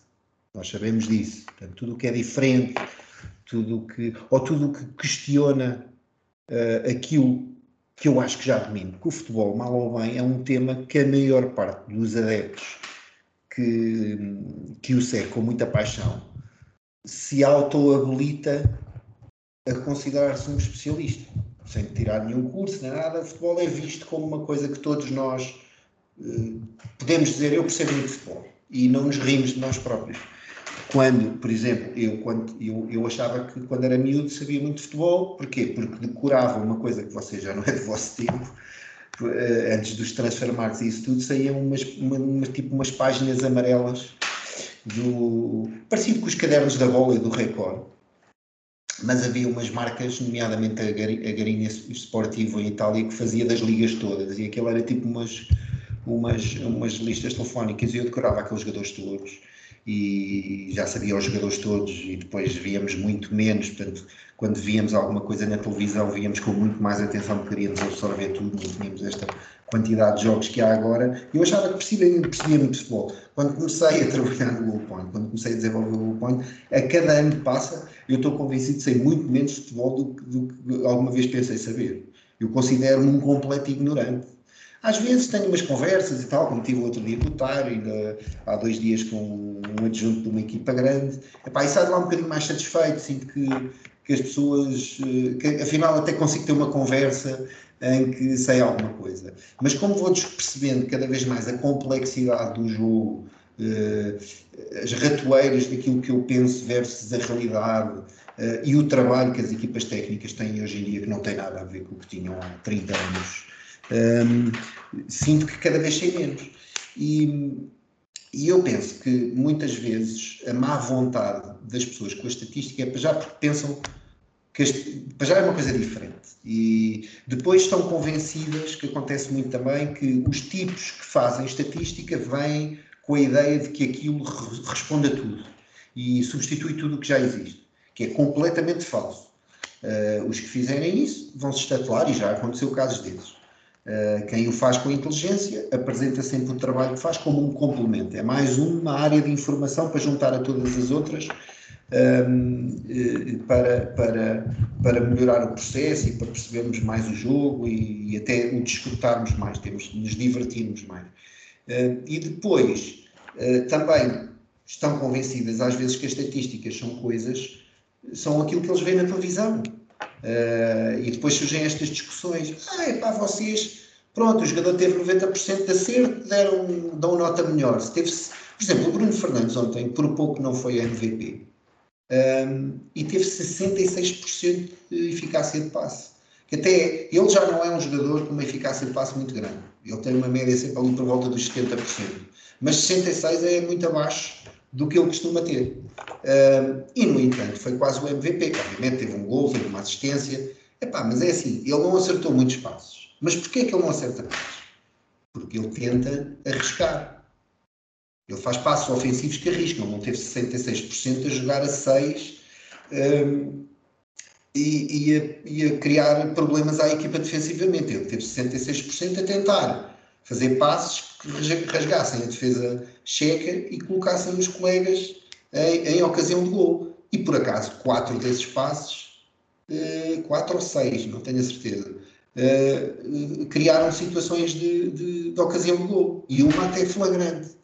E portanto, se nós só ligássemos aos números grandes, e as pessoas às vezes pensam que a estatística ainda está nesse nível, não têm a noção daquilo que eu vos expliquei há bocadinho, que, que já temos a noção do sítio do campo onde a coisa acontece, eh, que tipo de passe é que é, que tipo de drible é que é, que tipo de remate é que é, ao pormenor, uh, micro, e que isso é tudo tido em conta mesmo quando estamos a dar uma nota, uma simples nota a um jogador. Uh, as pessoas pensam que ainda é apenas aquele quadrinho que está na televisão, ou as estatísticas muito simples e muito básicas que a nossa televisão mostra para os jogadores da nossa liga quando anunciam quem é o MVP ou quando vão ao site da liga, a coisa é muito mais profunda que isso. Depois, há uma coisa que vocês referiram que é fundamental, que é, é preciso saber falar disto. E é preciso saber tirar conclusões, porque se pode tirar conclusões completamente erradas e depois é normal que as pessoas também sejam contra a estatística. Ou, ou apresentar isto. Por exemplo, uma das coisas que eu aprendi, que foi fundamental, aprendi quando passei no, no futebol e muito antes de criar o Goal Point. E trouxe para o Goal Point uh, e, e, e, e, acho consegui convencer o, o, resto da malta a trabalhar assim quando trabalhamos com clubes e com treinadores e jogadores e agentes, e, e, que eu acho que nos corre muito bem, que é, e isto para fazer uma crítica às pessoas do nosso meio, é que muitas vezes os analistas, os estatísticos, sobretudo nas redes sociais, fazem coisas que deviam fazer a pensar nos seus potenciais clientes, os treinadores, os, os agentes, os clubes, e fazem a pensar nos colegas Fazem um gráfico excepcional e uma análise excepcional que só o outro estatístico é que percebe. É uma coisa tão complexa, ou um gráfico tão difícil de ler, eh, ou uma sigla que eles inventam que é tão esquisita, que eh, as pessoas do futebol não vão lá chegar. Eh, e acontece muitas vezes data scientists ficarem sozinhos no gabinete e ninguém as liga nenhuma, porque eles não conseguem criar confiança e criar uma conversa com as pessoas do futebol. E, portanto, nós temos que saber simplificar. Um, se um relatório que nós achávamos que tinha que ser feito em 5, 10 páginas, o melhor é conseguirmos arranjar a maneira de ele ter só duas páginas. Senão, a equipa técnica, uma equipa que trabalha connosco, não vai perder tempo a ler 10 páginas de uma coisa que nós façamos. A não ser que tivesse a certeza que naquelas 10 páginas estava alguma coisa que fazia, sem dúvidas, ganhar o jogo. Mas isso não existe na estatística. É outra, é outra expectativa errada sobre a estatística. As pessoas pensam, ah, a estatística vai matar a magia do futebol porque eles só vão descansar quando isto tudo for previsível. Não, isso é o horóscopo. Isso é a Maia. Não é a estatística. Aliás, vocês vão reparar que nós não fazemos nada preditivo. Uh, porque isso normalmente costuma dar grandes talhadas. Um, eh, porque, porque as pessoas uh, por vezes têm a tendência de, ok, isto é ciência, portanto vai-me ajudar a prever o futuro. Se nós conseguíssemos com a ciência prever tão bem o futuro, não estávamos no estado em que estamos hoje, em tudo o resto que nos rodeia. Portanto, o que a estatística no futebol permite é compreender melhor o que, o que está a acontecer ou o que acabou de acontecer. O jogo, a competição, a nossa equipa, o treino, seja o que for.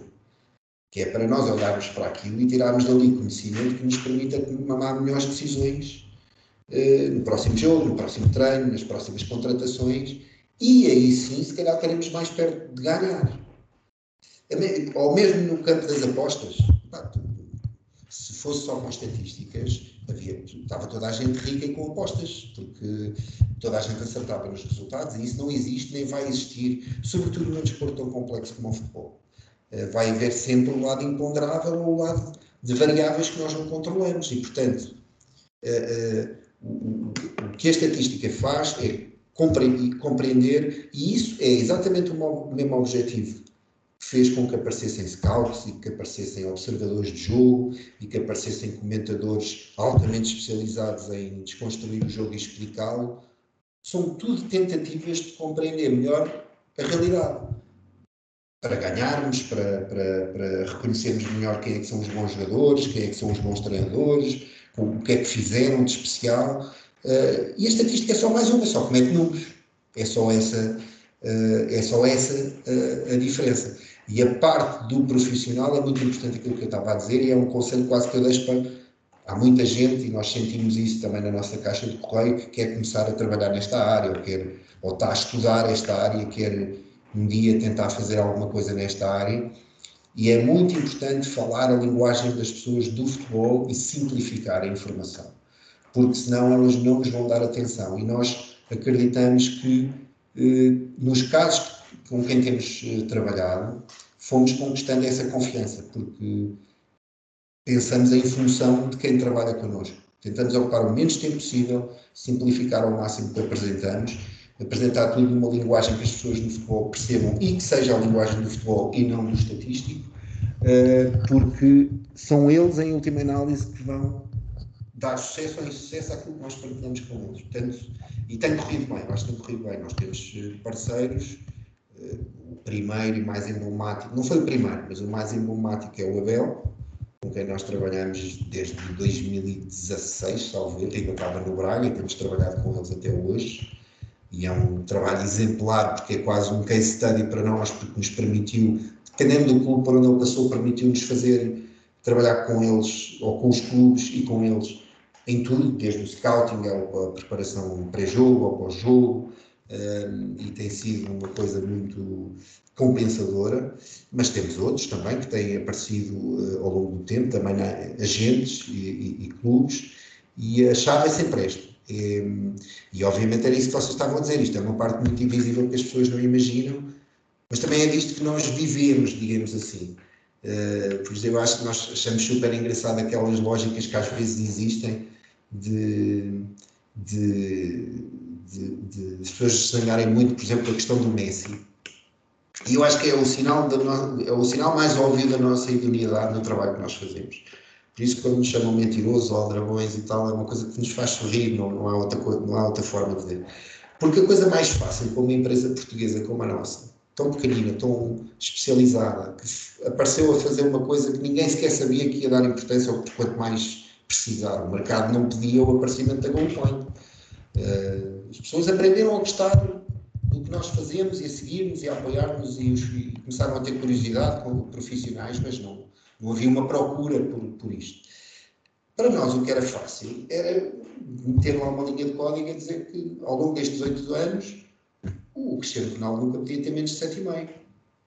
Quanto mais o Messi ter mais 10 do que eu. Mais, e mais vezes. E, não, não, eu nunca tive provas disso, felizmente, mas eu acredito que há pessoas que não nos garantem por causa disso. Um, assim como há pessoas que nos dão muito valor por causa disso.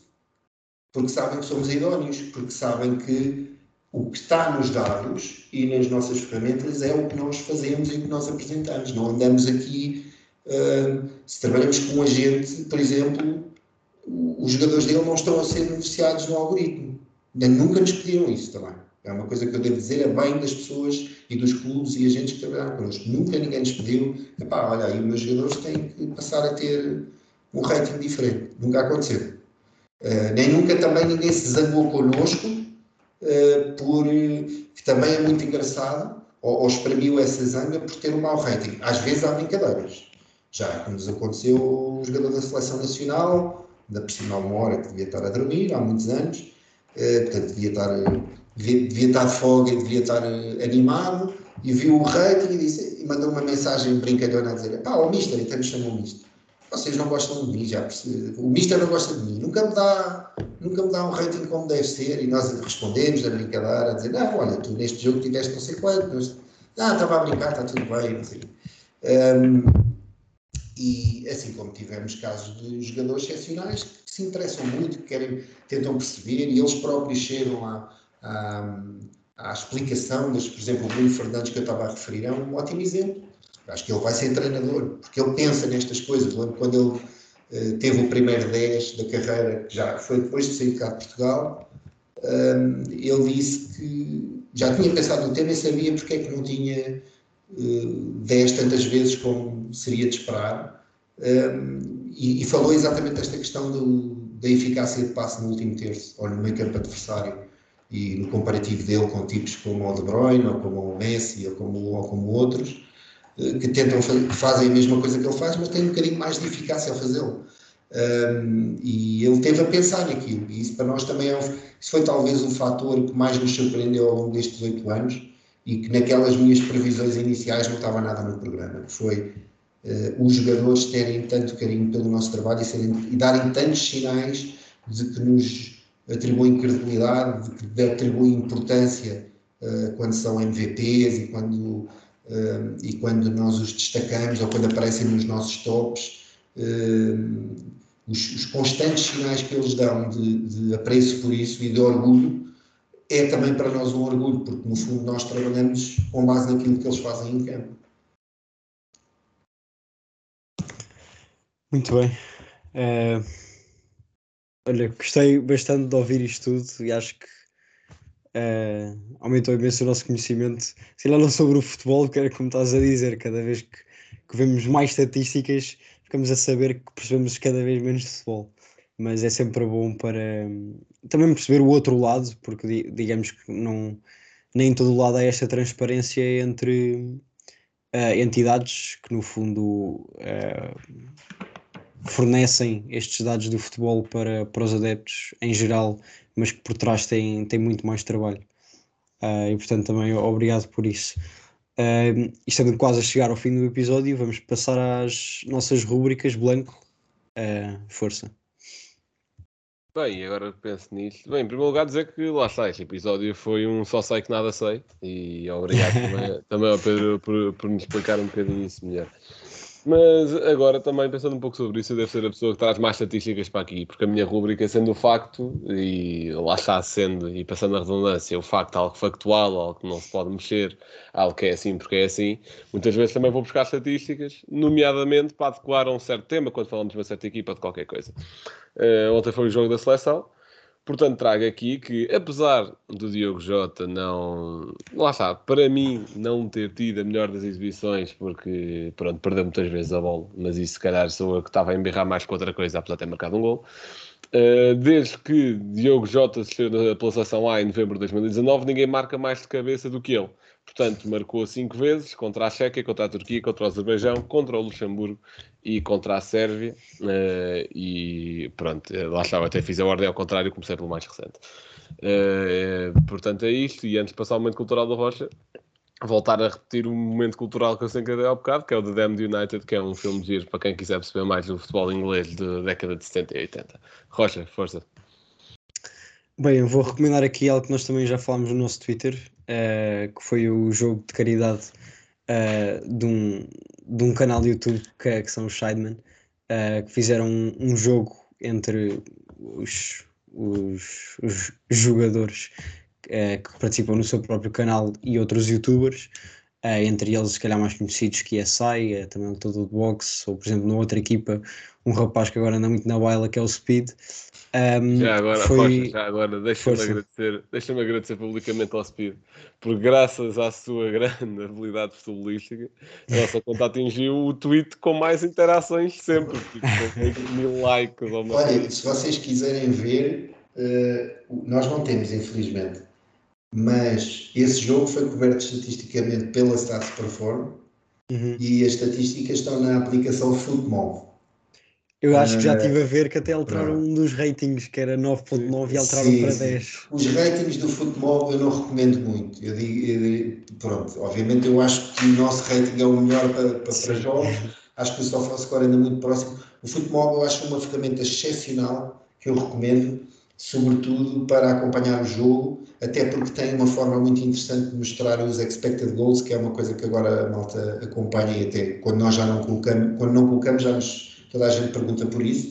Agora, em termos de ratings, não é sempre interessante, mas as estatísticas desse jogo estão lá. Esse PIB não teve grande, não teve grande rating, não, não. mas deu espetáculo que eu vi. Isso eu vi. Exato. E, Pai, e foi... a regra do fora de jogo é mais complicado. e foi interessante, obviamente, também engariaram mais de um milhão de libras uh, para a caridade, também é sempre importante.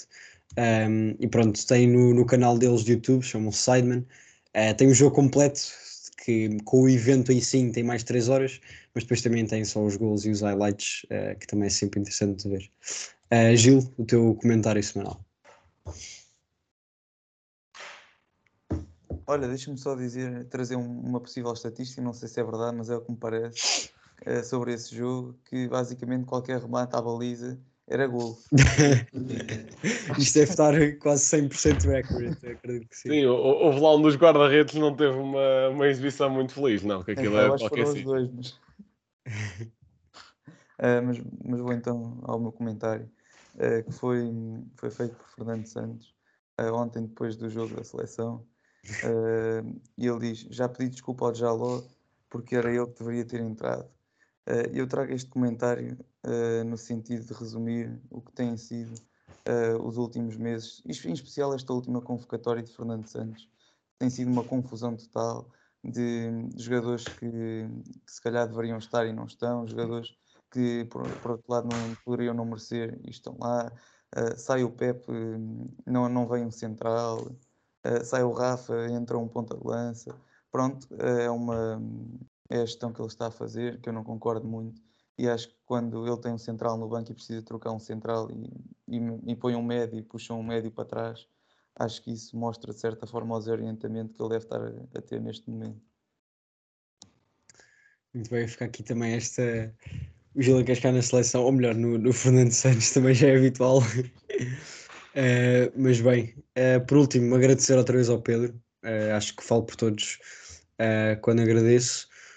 Um, foi assim um episódio um bocadinho diferente do que costumamos fazer, mas também muito interessante, lá está, para percebermos esta outra faceta do futebol, um, que é, como estávamos a falar e como o Blanco também disse há bocado, que, que se complementa. Dá para complementar tudo, uh, estatísticas com a nossa apreciação pessoal de, de jogadores, uh, e é só dessa forma também que, que devemos conviver no futebol. Portanto, Pedro, obrigado. muito obrigado. Obrigado Pedro, pelo vosso interesse e pelo convite. Sempre que quiserem que a agenda permitir, é quando quiserem. e obrigado. tudo a correr bem com o projeto. Agora vou passar a ouvir sempre. Já percebi então que aqui durante o Mundial vai haver, vai haver exigências sobre o engenheiro, mas acho muito bem, acho muito bem. Tem que ser assim. É capaz, é capaz que haja. Eh, mas bem, chegamos então ao fim do nosso episódio. Novamente espero que tenham gostado. Fiquem bem e até à próxima.